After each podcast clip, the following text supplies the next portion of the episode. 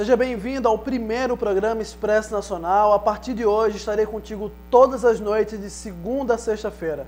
Meu nome é Jalfran Siqueira e quero abrir esse programa falando de uma coisa que aconteceu semana passada nacionalmente, que mais uma vez a Datafolha resolveu colocar Lula como primeiríssimo nas pesquisas, inclusive com alguns números que não batem muito bem, que a própria pesquisa ela acaba se contradizendo. Mas a manchete da, da Folha de São Paulo é a seguinte: Força eleitoral de Lula resiste após condenação na Lava Jato. Esse título por si só é, deixa de ser muito, de, é, passa a ser muito intrigante, porque você não compreende como é que um ex-presidente com seis, sete inquéritos abertos, réu em outros seis processos, condenado em outro processo, ele continua resistindo a essa força eleitoral. É, e discorrendo a, a, respeito dessa pesquisa, ela coloca Lula com aproximadamente é, 35%, 35% a 36% das intenções de voto, contra os outros candidatos, batendo aí 19%, 8%, que é o caso do João Dória e do Geraldo Alckmin, que pela primeira vez empataram, né? Fazendo aqui até um parênteses antes de falar necessariamente dessa questão de Lula e da pesquisa. É, o João Dória que vinha crescente muito nos últimos meses e o Alckmin caindo, agora João Dória tornou-se um velho político do ponto de vista estatístico. Mas aí, voltando aqui aos números da pesquisa referente a Lula, você tem Lula com 36% das intenções de voto, seguido por Jair Bolsonaro com 16%, Marina Silva com 14%, João Dória com 8% e Álvaro Dias com 4%. No cenário com Alckmin, você tem Lula perdendo um ponto percentual, Jair Bolsonaro ganhando um ponto percentual, Marina perdendo um ponto percentual e o Alckmin fechando ali os 8%. Essa pesquisa da Datafolha, ela trouxe outras informações relevantes também, no que diz respeito, por exemplo, à questão das intenções de quem é direita, quem é esquerda, quem se identifica com a direita, por exemplo, que subiu de 58% para 68%, trouxe outros dados importantes, como, por exemplo, que o brasileiro não está disposto a votar em candidatos que têm algum vínculo com a Lava Jato, que têm algum passado corrupto. E aí que entra a grande incoerência, a grande inconsistência dessa pesquisa da, da Datafolha. O antagonista fez um levantamento muito interessante aqui, que você tem que, mesmo com tudo isso, a taxa de rejeição do, do Lula, ela ficou meio, meio interessante, que ficou em 54%, segundo a Paraná Pesquisas. E na Datafolha esses números não estão muito claros, porque você tem uma oscilação muito grande e que não dá muita margem para compreender de fato se essa é uma rejeição real ou uma rejeição fictícia como é a pesquisa Datafolha. Mas você tem aqui outros números, por exemplo, Lula perdeu substancialmente a capacidade de transferir votos, que antes era 26, que, que é 26% hoje, mas que em 2014 era 37%. O que significa? Significa que o candidato que Lula batizar e escolher, se ele não puder ser candidato e possivelmente não vai ser, vai receber menos voto do que receberia se fosse em 2014. Então, a capacidade de transferência dele diminuiu. O que significa? Significa que ele perdeu credibilidade, ele perdeu a simpatia do povo brasileiro, que antes era 37% que confiavam no candidato indicado por Lula e hoje caiu para 26%. Isso é um número que demonstra a queda substancial de Lula. Outro número aqui muito ainda mais relevante. O percentual de pessoas que se consideram de centro-direita subiu de 58% para 65%. Isso é um ponto muito relevante. E aqui eu quero já fazer um, um contraponto a esses números de Lula. Se você tem pessoas com 65% se considerando de centro-direita, e você tem Lula com 35% das intenções de voto, das duas, uma o Lula não ganha nada na vida porque vai, iria para um segundo turno com uma diferença de 65% contra ele, ou tem gente achando que Lula é de direita. Como disse o nosso queridíssimo governador de São Paulo, Geraldo Alckmin, afirmando que Lula é de extrema direita. Você, você, compreende como é o jogo de linguagens da classe política, do estamento burocrático, dessa elite que domina e quer permanecer no poder pelo resto da vida? Um cara que foi, a, o cara que é, a, que foi a vida inteira, militou pela esquerda, que é de esquerda, que é concretamente de esquerda, seja do ponto de vista econômico, seja do ponto de vista político, aí você vê um cara chamado Geraldo Alckmin, que é de centro-esquerda, colocando Lula na direita. Mas não vou entrar no mérito dessa questão agora, isso é para um outro programa, para uma outra matéria. Vou me fixar aqui na pesquisa fictícia da Datafolha. Então, isso por si só, já em tese, enterraria a, a, as chances de Lula ser presidente em qualquer encarnação dessa vida. Ponto 2, né? É, ponto 3, e aqui é o ponto mais interessante que nós não entendemos como isso é possível. Segundo a Datafolha, Lula tem 36% das intenções de voto. Mas nessa mesma pesquisa indica que 87% dos brasileiros não estão dispostos a votar em um candidato com passado corrupto. 87%. É meio que apenas um décimo dos eleitores, ou seja, 30% daqueles que disseram que vão votar em Lula não votariam em Lula.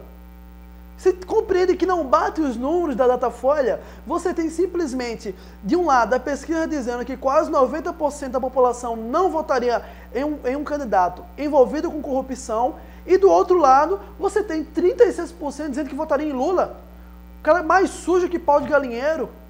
Então, essa pesquisa fictícia da Datafolha, mais uma vez, aqui, e aqui eu vou fazer um paralelo. Em 2016, a Datafolha pesquisa para a Prefeitura de São Paulo. No sábado anterior à votação, a, a, a, ao dia do pleito da Prefeitura do São Paulo, não, Rio de Janeiro, a Prefeitura do Rio de Janeiro indicou que o deputado estadual Flávio Bolsonaro teria 7% dos votos. 7%. Quando abriu as urnas, Flávio teve 14%, o dobro do que a Datafolha estava indicando. E aqui, mais uma vez, a Datafolha indica que Lula tem 36%, quando a própria pesquisa indica que 90% da população não votaria um candidato envolvido com esquemas de corrupção. Esse é o ponto 3. Certo? O, outro, o ponto 4 aqui, que é um comparativo. Você não pode simplesmente pegar uma pesquisa e fazer com que essa pesquisa, essa pesquisa seja o supra-sumo das pesquisas nacionais, é o grande instituto que vai mudar a história do mundo, a história do Brasil. Não, você tem que fazer comparações. E aqui, aqui pegando o gancho do antagonista, feitas duas comparações. A comparação com o Instituto Paraná de Pesquisas e a comparação com o Data Poder 360. E com esses dois institutos, o Data Poder e o Paraná, a intenção de voto em Lula é aquele padrão do eleitor dele, 25 a 26%. Mas tem um detalhe, isso é 10 pontos percentuais a menos do que indica a Datafolha. A Datafolha indica 36 e a Paraná e a Data Poder indicando aí 25 a 26%. Ainda tem um outro detalhe. Na data na Datafolha, Bolsonaro está com 16% e 17%, respectivamente, no cenário com Dória e Alckmin.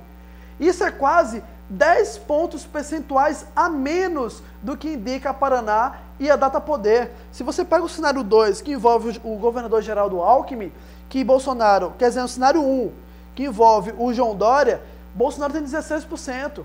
Na Data Poder, Bolsonaro chega a bater 26%. Então, o que significa? Que a Datafolha está dando 10 pontos percentuais a menos para Bolsonaro e 10 pontos percentuais a mais para Lula. Aí eu faço uma pergunta: qual é a intenção de fazer isso? É fazer a mesma coisa que fez em 2016 com o deputado Flávio Bolsonaro? De querer influenciar na, na decisão do eleitor e quando abre as urnas é algo totalmente diferente? A Datafolha está fazendo um desfavor para a democracia brasileira. Mas não só, vamos fazer assim. Eu vou fazer umas perguntas, vou para a rua, eu vou fazer umas perguntas para saber se a população confia em pesquisa eleitoral. Saber se a população está disposta a confiar principalmente na Datafolha, que não tem compromisso algum com a verdade, e sim em manter o atual estamento burocrático, a atual elite composta por tucanos, por caciques do PSDB, caciques do PMDB e caciques, caciques não, mas todo o PT envolvido. Umas semanas atrás, eu não me recordo agora qual foi o instituto, se foi o Paraná ou se foi a Data Poder, é, falando sobre a rejeição de algumas personalidades, algumas figuras públicas ah, no nosso Brasil.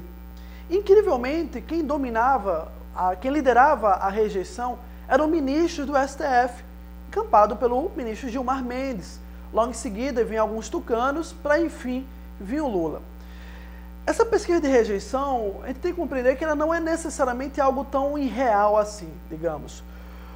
Mas ela indica um, um, um fator muito importante que nós não podemos deixar de desconsiderar.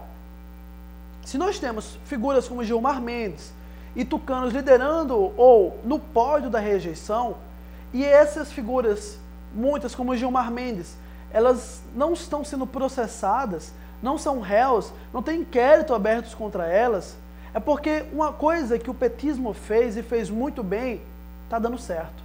O aparelhamento das instituições.